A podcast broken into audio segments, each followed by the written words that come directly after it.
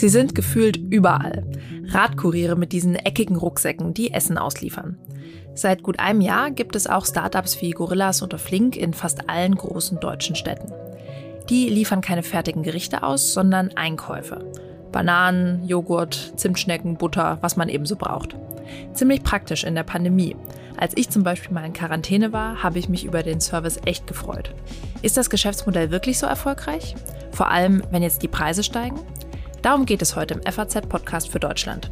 Heute ist ein historischer Tag, denn die EZB, die Europäische Zentralbank, hat erstmals seit vielen Jahren den Leitzins wieder angehoben. Und das hat auch was mit unserem Thema zu tun. Die Zinswende, die ändert gerade ziemlich viel in der Startup-Welt. Was genau, das erklärt uns gleich mein Kollege Bastian Benrath nochmal. Und wie wichtig eine starke Startup-Szene für die Wirtschaft ist und welche Branchen im Trend liegen, das bespreche ich danach mit Anna Christmann, der Startup-Beauftragten des Bundeswirtschaftsministeriums. Aber zuerst will ich mal eine Kurierfahrerin nach ihren Arbeitsbedingungen fragen. Denn, und damit bin ich sicher nicht allein, oft hat man ja eher ein ungutes Gefühl, wenn einem jemand den Einkauf durch Wind und Wetter oder bei der sengenden Hitze, die wir gerade haben, bis vor die Haustür trägt. Ich bin Theresa Weiß und freue mich, dass Sie heute am Donnerstag, den 21. Juli, dabei sind.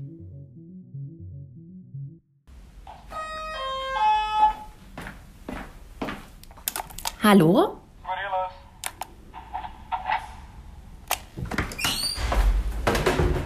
Das war ein Gorillas-Kurier, der heute Morgen bei mir geklingelt und mir eine Papiertüte mit meinem Einkauf übergeben hat. Gorillas hat am Markt eine Entwicklung hingelegt, die einen staunen lässt. Innerhalb eines Jahres ist aus dem Startup ein Einhorn geworden. Es war also mehr als eine Milliarde Dollar wert. In neun Ländern fahren die Kuriere Lebensmittel an die Haustüren ihrer Kunden. Wie fühlen sich eigentlich die Leute, die uns da Zimtschnecken und Butter ausliefern? Ich habe mit einer von ihnen gesprochen. Wie fast alle ihre Kollegen kann sie aber kein Deutsch. Anna Hicks, die eigentlich aus Großbritannien stammt, ist Riderin. Das heißt, die junge Frau fährt für Gorillas auf einem E-Bike Lebensmittel aus. Seit einem Jahr arbeitet sie am Standort Friedrichshain in Berlin. Und wie sie mir erzählt hat, das ist ein ziemlich anstrengender Job. Du hast Zeitdruck. Man muss die Lieferung in einer bestimmten Zeit erledigen und alles wird überwacht und alles wird daran gemessen, wie schnell man die Artikel ausliefert. Das kann stressig sein. Es ist auch anstrengend, weil die Taschen wirklich schwer sein können und man sie oft hochtragen muss. Es gibt viele Treppen und keinen Aufzug, vor allem nicht in dem Viertel, in dem ich arbeite. Man muss unter dem Zeitdruck mit dem Stress auf den Straßen zurechtkommen. Ich glaube, das kann dazu führen, dass man schlechte Entscheidungen auf dem Fahrrad trifft.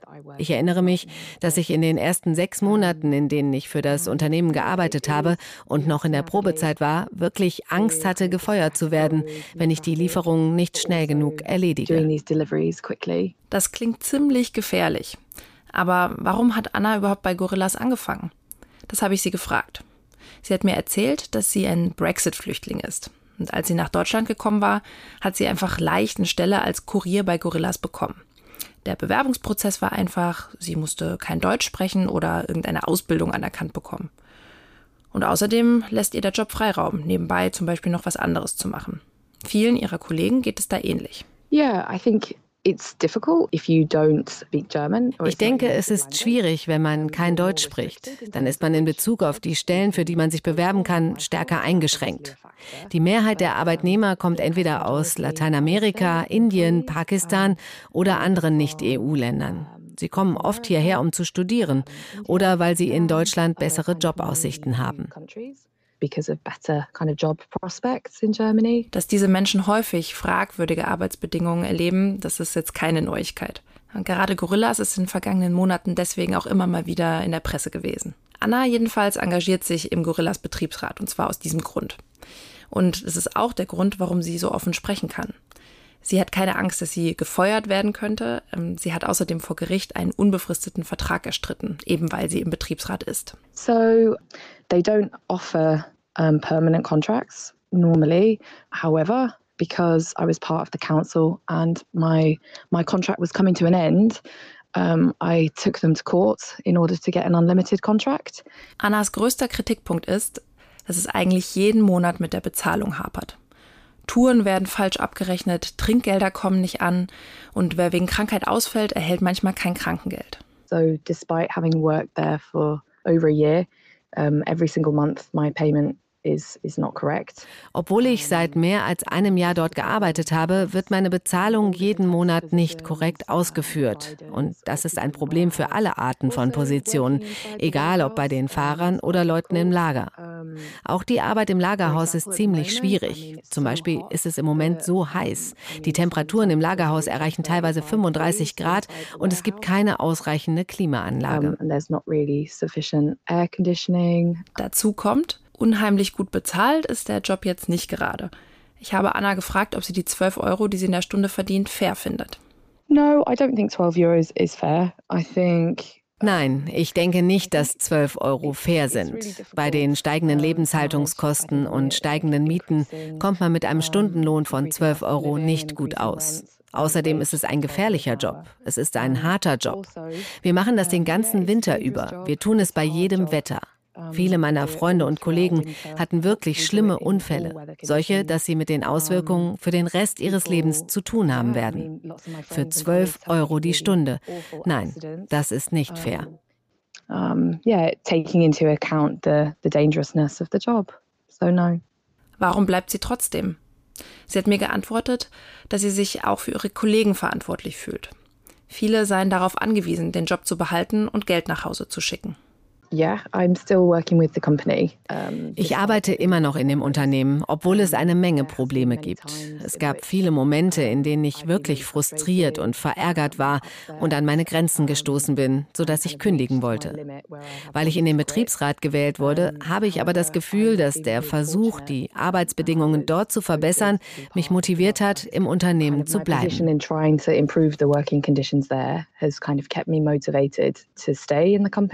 Noch motiviert diese Aufgabe sie zu bleiben. Aber wie lange noch? Anna hat mir erzählt, dass es emotional sehr anstrengend ist und dass sie nicht glaubt, noch viele Jahre im Unternehmen zu sein. Probably not, if I'm honest, because it's really hard. It's been emotionally really difficult. And also because I the company have kind of been fighting us at every every opportunity. It it kind of takes its toll on you like on a long term. Das klingt jetzt wirklich nicht gerade nach einem Traumjob. Andererseits, das hat Anna Hicks ja auch gesagt, ist die Arbeit eben sehr niedrigschwellig. Fakt ist, die Rider bevölkern Gehwege und Straßen. Aber geht es dem Startup jetzt wirklich so gut und wächst es weiter so ungebremst? Die kurze Antwort ist nein. Gorillas war noch nie profitabel. Es hat also noch nie wirklich Geld verdient und will nun einige Märkte sogar wieder aufgeben, in die es sehr schnell expandiert hatte. Warum das so ist, darüber spreche ich jetzt mit einem, der sich auskennt. Bei mir im Studio ist jetzt mein Kollege Bastian Benrath. Er arbeitet bei uns in der Wirtschaftsredaktion und schreibt dort ähm, über die Gründerszene, über Startups, aber auch ganz dezidiert über Lieferdienste. Hallo Bastian. Hallo Therese. Ja, schön, dass du da bist. Ähm, vielleicht kannst du uns zum Einstieg erstmal kurz erklären, wie so ähm, der Markt für Lieferdienste so aussieht, ganz allgemein. Also das Ganze hat ja angefangen mit Essenslieferdiensten. Das heißt, wir kennen alle Lieferando, äh, sozusagen der große Veteran, die haben damit angefangen, Essen auszuliefern. Dann kamen immer mehr andere dazu. Delivery Hero hat es als Konzern bis ganz nach oben in den DAX gespült. Mussten sie jetzt gerade wieder verlassen, weil es eben nicht mehr so gut läuft. Die haben immer eher äh, außerhalb von Deutschland geliefert. Und dann kamen die Lebensmittellieferdienste. Also die Branche hat sich sozusagen weiterentwickelt, hat gesagt, wir können jetzt nicht nur Essen aus Restaurants ausliefern, sondern auch Lebensmittel. Lebensmittel aus Supermärkten, im Speziellen eben so schnell in zehn Minuten. Und dadurch haben sich eben so Unternehmen wie Gorillas entwickelt. Da direkt noch eine Nachfrage. Denkst du, diese Entwicklung ist durch die Pandemie sozusagen überhaupt entstanden? Also die Idee gab es schon vorher, aber sie ist auf jeden Fall durch die Pandemie befeuert worden. Das ist überhaupt keine Frage. Also man sieht ja, dass es den Lebensmittellieferdiensten jetzt nicht mehr so gut geht. Äh, und das hat auf jeden Fall was damit zu tun, dass sie den massiven Rückenwind, den sie durch die Pandemie hatten, halt verloren haben. Und jetzt erstmal die Welt kennenlernen, wie sie sozusagen normal ist, ohne dass halt die Leute zwangsweise zu Hause sitzen. Genau, und genau darüber äh, möchte ich jetzt mit dir sprechen. Ähm, denn vor einem Jahr ungefähr war es ja wirklich so, dass äh, eben eine ganze Reihe an Startups aus dem Boden geschossen ist, die genau dieses Versprechen hatten, möglichst schnell, viele sagten eben in zehn Minuten, äh, einen Einkauf vor die Haustür liefern. Und ich muss sagen, ich habe das auch ausprobiert. Es hat auch bei mir eigentlich immer geklappt. Ähm, genau, meine, Klappt auch meistens. Ja, stimmt. Äh, wie das geht, äh, darüber können wir auch noch kurz reden. Aber jetzt wollte ich zuerst mal fragen, wie hat sich denn jetzt seit diesem Jahr, seit es dieses massive Auftauchen von diesen Startups gab, da dieser ganz spezielle Supermarkt-Einkaufs-Liefermarkt entwickelt? Also erstmal hatte das Ganze tierischen Rückenwind eben durch die Pandemie, wie eben schon gesagt.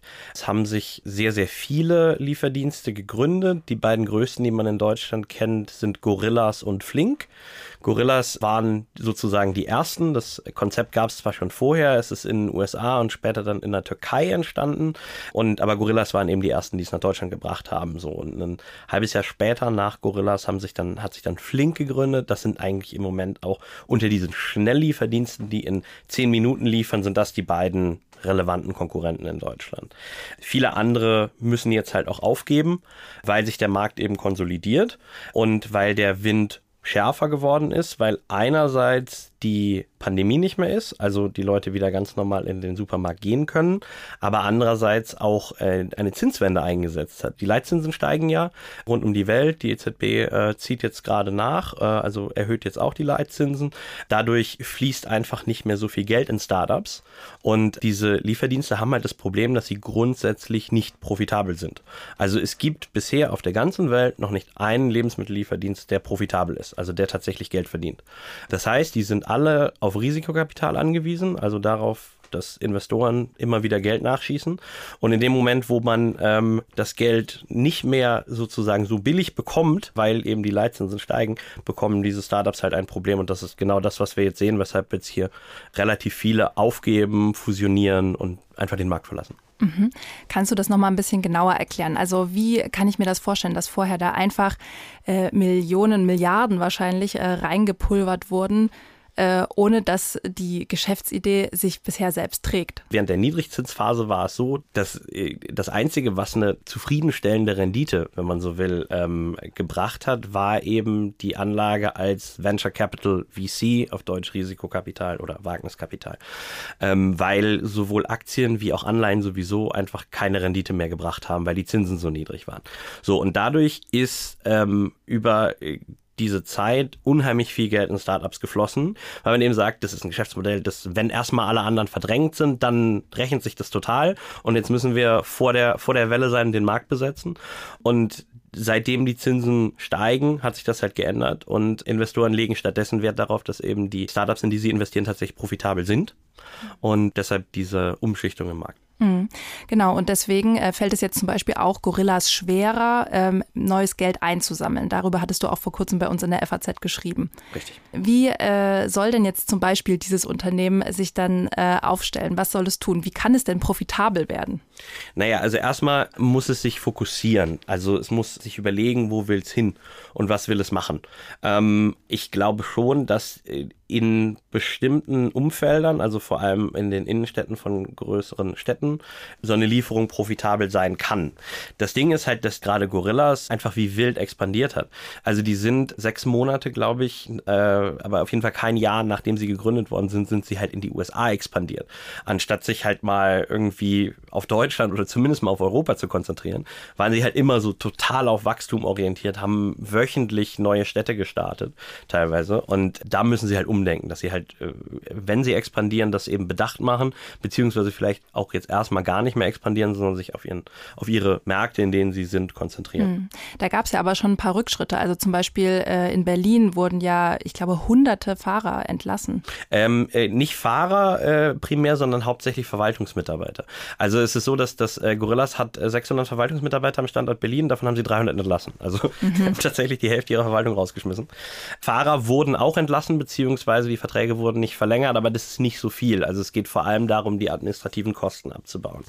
Gorillas hat aber durchaus, deshalb halt auch sozusagen die Kündigung von so vielen Leuten in der Verwaltung, die Kehrtwende eingeleitet, hat äh, von seinen neun Märkten, in denen das Unternehmen aktiv war, fünf zur Disposition gestellt. Also hat äh, gesagt, äh, die wollen wir ja, also wir prüfen für die strategische Option, wie es dann immer so schön heißt, was im Klartext heißt, das Unternehmen will die loswerden, will sie verkaufen, will sie im Zweifel auch einfach schließen, ähm, um eben die Verluste, die sich anhäufen, abzuschneiden, also dass man dann zumindest in diesen Märkten keine Verluste mehr erzielt. Also die, die Kehrtwende wurde eingeleitet. Die Frage ist halt, ob das Unternehmen damit das Vertrauen der Investoren zurückgewinnen kann, ob es diese Trendwende schafft und ob es nochmal Geld bekommt, um die Zeit zu überbrücken, bevor es dann möglicherweise ja eben das Geld einfach ausgeht. Mhm. Nochmal eine Einschätzungsfrage zum Schluss von dir. Denkst du denn, äh, das ist eine Idee, die jetzt die Zeit überdauern kann und wenn es nochmal so ein Überbrückungskapital gibt, äh, dass sich das wirklich durchsetzt? Weil was ich mich frage ist, die Pandemie haben wir schon angesprochen, ist jetzt einfach nicht mehr so ein ganz großer Faktor in unserem Alltag. Die Leute gehen wieder mehr raus und auch die verordneten Quarantänen sind einfach kürzer. Spielt nicht mehr so eine große Rolle. Und wir haben ja noch einen anderen Faktor, nämlich die riesigen Preissteigerungen überall. Die Leute müssen vermehrt aufs Geld gucken und ähm, gehen vielleicht deswegen lieber in einen Discounter, wo sie die Eigenprodukte für sehr kleines Geld kaufen können. Denkst du, dass da trotzdem unter diesen Gegebenheiten noch Platz für so ein Geschäftskonzept wie das von Gorillas ist? Also die Inflation da in dem Zusammenhang zu erwähnen, ist schon sehr relevant, weil machen wir uns nichts vor, das ist eine Luxusdienstleistung. Ähm, ich habe jetzt nicht in Zusammenhang mit Gorillas, aber mit dem Chef von Gorillas Konkurrenten Getir mal ein Interview geführt und der, der von dem habe ich das Zitat im Ohr behalten, äh, der Mensch hat sich ein wenig Luxus verdient.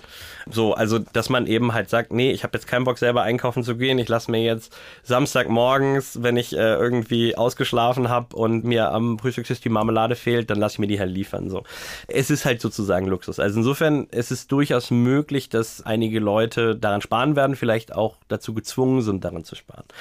Grundsätzlich glaube ich aber schon, dass das Geschäftsmodell nachhaltig ist und auch funktionieren kann, weil ich glaube, dass für die urbane Bevölkerung, die auch vor allem in Büros arbeitet, dass die halt einfach, wir arbeiten immer mehr ähm, und das tatsächlich das dann irgendwann ein Zeitding ist. Also ich muss zugeben, ich merke das bei mir selbst auch, dass wenn ich hier in der Redaktion teilweise irgendwie, keine Ahnung, bis 7, 8 Uhr abends sitze und dann habe ich im Zweifel auch keine Lust mehr, äh, einkaufen zu gehen und dann lasse ich mir halt im Zweifel was kommen oder bestell Essen, ist ja auch so eine Sache, dass man das Kochen spart. Also ich glaube schon, dass es zumindest bei der jüngeren Generation, zu der ich jetzt uns beide nochmal zählen würde, ähm, schon, ein, schon ein Thema ist, was, was bleiben wird. Wie groß der Markt dann aber sein wird, wie viele Leute das tatsächlich machen werden, ist natürlich eine offene Frage. Danke für deine Einschätzung, Bastian Benrath. Von der praktischen Pandemiedienstleistung also eher zum Luxusservice. So schätzt Bastian Benrath die Entwicklung ein. Er hat mir übrigens eben nochmal zugerufen, dass es nicht fünf, sondern nur vier Länder sind, die Gorillas jetzt wieder zur Disposition stellt. Das hatte er bei unserem Gespräch eben falsch im Kopf. Ich will jetzt nochmal meinen Blick ein bisschen weiter durch die Start-up-Szene schweifen lassen, und zwar mit Anna Christmann. Sie sitzt für die Grünen im Bundestag. Dort hat sie Wirtschaftsminister Robert Habeck zur Beauftragten für digitale Wirtschaft und Start-ups gemacht. Frau Christmann, sagen Sie mal, wie wichtig sind eigentlich Start-ups für unsere Wirtschaft? Sehr wichtig, äh, weil wir sie nämlich insbesondere für die großen Aufgaben der Transformation brauchen, die wir ja gerade in allen Bereichen vor uns haben. Im Energiebereich ist es so offensichtlich wie äh, lange nicht, äh, aber auch natürlich insgesamt für Klimatechnologien, für Gesundheitsfragen, Biotechnologie, all das Bereiche, in denen wir neue Ideen und zum Teil auch disruptive Innovationen brauchen, um die großen Herausforderungen zu lösen. Und Startups sind eben in der Regel beweglicher, haben oft gerade diese neuen Produktideen, die sie dann in die Anwendung bringen. Und deswegen ist es uns als Bundesregierung ein sehr großes Anliegen, den Startup-Sektor insgesamt zu unterstützen. Mhm. Können Sie vielleicht noch mal kurz erklären, warum das jetzt ein Startup besser kann als ein großes, alteingesessenes Unternehmen? Ja, die Großen sind natürlich äh, auch ganz wichtig für unsere Wirtschaftskraft, äh, ohne Frage, sind natürlich zum Teil auch nochmal abhängiger, gerade jetzt äh, von den Energiefragen, hohen Preisen, Ressourcen, die sie benötigen. Startups haben natürlich häufig den Vorteil, dass dort keine Abhängigkeit von schon bestehenden Produkten steht, sondern man startet ganz frisch und neu, kann deswegen ähm, wirklich auf neue Ideen ja auch setzen und ist eben weniger äh, in ausgetretenen Pfaden unterwegs. Mhm. Jetzt haben Sie schon selbst gesagt, es sind auch Ideen, in die da investiert wird, aber manche Ideen funktionieren dann ja am Ende nicht. Und deswegen ist da ja auch so ein bisschen ähm, ja, Risiko immer dabei. Und es gibt ja einige Startups, die gerade am Anfang eben auch Kapital brauchen und das erstmal, ich sag jetzt mal so ganz platt, verfeuern. Es wird schwieriger für diese Startups, denn durch die Zinswende sitzt das Geld bei den Investoren jetzt ja nicht mehr ganz so locker. Was würden Sie sagen, was bedeutet das denn so für die ganze Szene und gerade diese Startups, die eben dieses Wagniskapital brauchen? Ja, der Begriff Wagnis Wagniskapital sagt es ja schon. Es ist Kapital, das man braucht, um eben ein Wagnis einzugehen, also schon auch etwas auszuprobieren, was vielleicht nichts wird. Ich würde aber quasi nicht davon sprechen, dass das deswegen in irgendeiner Weise nicht gut investiertes Geld wäre, sondern im Gegenteil. Ähm, gerade, dass wir in äh, Dinge investieren, äh, bei denen eben, wenn sie funktionieren, es einen großen Unterschied machen kann. Ähm, das ist ganz, ganz wichtig für unseren Standort, denn nur wenn man da auch äh, ein bisschen mutiger unterwegs ist, kann es dann auch klappen, ähm, dass wir wirklich große Sprünge auch machen, wenn es um Innovationskraft geht. Und dass dann einige auch nichts werden, ist dann für das Gesamtsystem ähm, trotzdem oft ein großer Mehrwert, weil natürlich trotzdem Know-how auch in Startups entsteht, Talente angezogen werden, auch wenn quasi ein konkretes Unternehmen am Ende nicht erfolgreich ist. Gibt es denn eigentlich auch Startups, die jetzt ohne großes Wagniskapital auskommen oder haben Sie vielleicht ein anderes Beispiel in petto? Also es gibt natürlich ganz unterschiedliche Unternehmensgründungen und unter Startups verstehen wir natürlich oft die, äh, die wirklich ihre Produkte skalieren wollen, so wie man es ja beschreibt. Das heißt, wirklich äh, in eine große Stückzahl gehen wollen oder eben in, bei Software Softwareunternehmen wirklich Plattformen, die dann auch weltweit unterwegs sind. Es gibt natürlich auch Gründungen, auch eher vielleicht im typischen Mittelstand, die auch quasi in kleineren Schritten wachsen, die dann auch nicht so viel Kapitalbedarf haben, aber trotzdem natürlich eine, eine große Stütze für unseren Standort sind. Und dann will ich vielleicht noch eine dritte äh, Bereich erwähnen. Das ist gerade der der Hochtechnologie, wo es wirklich zum Teil hohe Investitionen braucht, weil es äh, wirklich um Maschinen geht. Also da, wo es nicht nur softwarebasiert ist, wie es eben bei vielen Plattform-Startups so ist, sondern wo man wirklich investieren muss in Forschungsgeräte. Ähm, gerade eben im medizinischen Bereich ist das der Fall. Äh, und dort wollen wir als Staat deswegen auch stärker unterstützen, ja auch mit einem neuen öffentlichen Fonds, dem Deep Tech and Climate Fund, ähm, weil dort oft längere Entwicklungszeiten auch notwendig sind mit zum Teil hohen Investitionen und die Produkte erst Jahre später ähm, wirklich fertig sind zum Verkaufen. Deswegen ist das ein Bereich, wo wirklich auch noch Bedarf ist, ähm, zu unterstützen, um genug Kapital zu generieren. Mhm, ja, da nehmen Sie gerade so ein bisschen meine nächste Frage voraus, äh, wo sich nämlich der Bund einbringen sollte, Ihrer Meinung nach, oder wo er es vielleicht vorhat.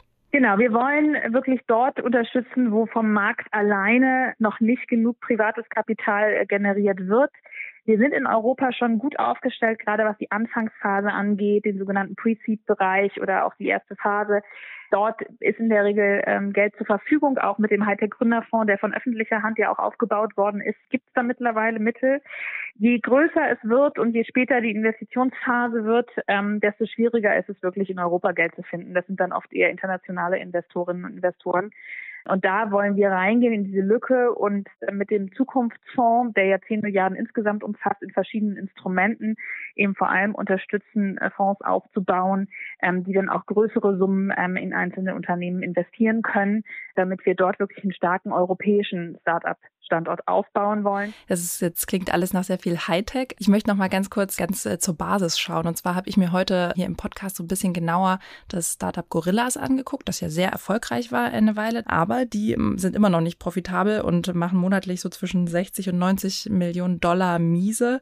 Erstmal vielleicht als kurze Einschätzungsfrage, was würden Sie sagen, wie wichtig sind solche Startups, die jetzt vielleicht nicht im super Hightech-Bereich auch unterwegs sind, eigentlich für den deutschen Markt oder in der deutschen Wirtschaft? Ja, also ich glaube auch da die Mischung macht es sozusagen. Und im, im Lieferdienst haben wir natürlich jetzt da einige Unternehmen gesehen, die sich in der Pandemie entwickelt haben. Das ist, glaube ich, ein Stück weit eine, normale Marktentwicklung. Äh, natürlich haben wir eine Mischung aus eben solchen Plattform-Startups, die dann eben vor allem Know-how brauchen, was jetzt Programmiererinnen, Programmierer angeht und natürlich in dem, in dem Fall auch Angestellte, die durch die Gegend radeln, wo ja auch die Arbeitsverhältnisse durchaus immer ein Punkt sind, wo man, die man sich anschauen muss.